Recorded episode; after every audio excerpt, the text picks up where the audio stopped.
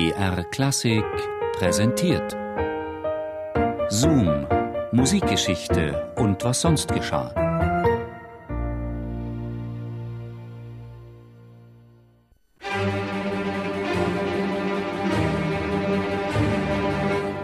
Ein Erdbeben erschütterte die Stadt, als Antonio Vivaldi am 4. März 1678 in Venedig geboren wurde. Vivaldi schien schon als Baby starke Auftritte zu lieben. Oder war das Erdbeben an diesem Tag ein Vorbote des drohenden Untergangs seiner Heimatstadt? Venedig war damals der Inbegriff von Pracht, Prunk und Unabhängigkeit, aber auch von Dekadenz. Der Chronist Pompeo Molmenti der Aufwand und die Eitelkeit übersteigen gegenwärtig alle Grenzen. Aus Stolz wurde Frechheit, aus Patriziern Verbrecher. Hinter den prunkvollen Fassaden der Palazzi gibt man sich hemmungslosen Ausschweifungen hin, an denen oft auch der Klerus beteiligt ist. Die Kirche und der Klerus sollten in Vivaldis Leben bald eine bedeutende Rolle spielen.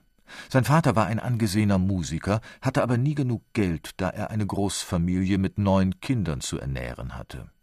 Seinem ältesten Sohn Antonio brachte er selbst das Violinspiel bei. Der spielte bald so gut, dass ihn sein Vater weiter fördern wollte. Deshalb gab er ihn in die Obhut der Kirche. Ein cleverer Schachzug für die damalige Zeit. Das Amt eines Priesters war in dem Kleinstaat Venedig die beste Voraussetzung für eine brillante Karriere. Der Kapellmeister in San Marco war ein Priester. Gefeierte Dirigenten der großen Orchester, ob im Theater, an der Oper oder auf den Konzertbühnen, waren fast alle Priester. Antonio war 14, als er zu Beginn seiner Lehrzeit die Tonsur erhielt, diese kreisrund geschorene Stelle auf dem Kopf als Zeichen seines neuen Standes. Schade um die schönen rotblonden Locken, die dabei herabfielen. Antonio hatte, wie sein Vater, rote Haare. Relativ ungewöhnlich für Italiener und so nannte man Antonio Vivaldi Zeit seines Lebens nur Il Prete Rosso, der rote Priester. Trotz kirchlicher Lehrstelle blieb Vivaldi genügend Zeit, weiterhin Musik zu machen. Eher nebenbei durchlief er die Stationen seiner Priesterausbildung. Antonio wurde zunächst Lektor, Exorzist, Subdiakon, Diakon, bis er mit 25 endlich oder leider die Priesterweihe erhielt. Nun gehörte zu seinen Pflichten, täglich die Messe zu lesen.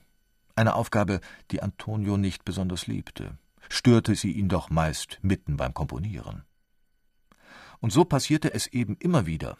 Antonio steht am Altar und zelebriert die Messe. Plötzlich hört er in sich eine kleine Melodie aufsteigen.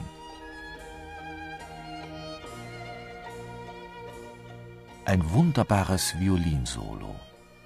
Ohne auch nur eine Sekunde zu zögern, stürzt er hinaus in die Sakristei, bringt die Idee zu Papier und kehrt dann wieder zum Altar zurück, als sei nichts gewesen. Keine Entschuldigung, nichts. Die Gemeinde fühlt sich unsanft aus ihrer Andacht gerissen. Vielleicht ist ihm schlecht, denken wohlmeinende Mitmenschen.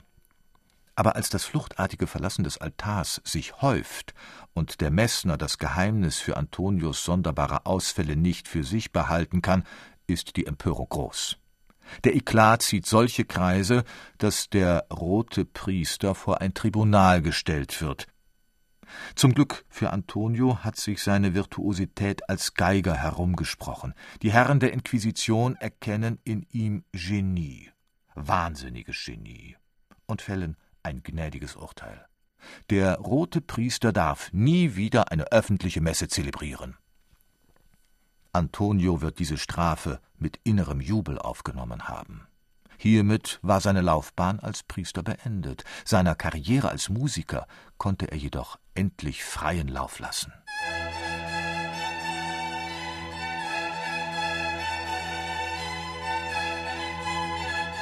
Vivaldi machte Karriere und war bald aus Venedigs Musikwelt nicht mehr wegzudenken. Ein ganz und gar diesseitiger Künstler mit allem, was dazugehörte. Auch mit einer Frau an seiner Seite. Sehr zum Ärger des Vatikans. Denn Vivaldi war zwar als Priester vom Halten der Messen freigestellt, aber im Dienste der Kirche stand er bis zum Ende seiner Tage, und dieser aufreibende Spagat zwischen Künstlerleben und Priesterstand sollte ihm letztlich zum Verhängnis werden. Vivaldi war 60, als sich der Vatikan endlich an ihm rächen konnte. In Ferrara, leichtsinnigerweise ein italienischer Ort außerhalb Venedigs, wollte Vivaldi eine seiner Opern aufführen. Dazu hatte er sich mit seinem ganzen Vermögen engagiert.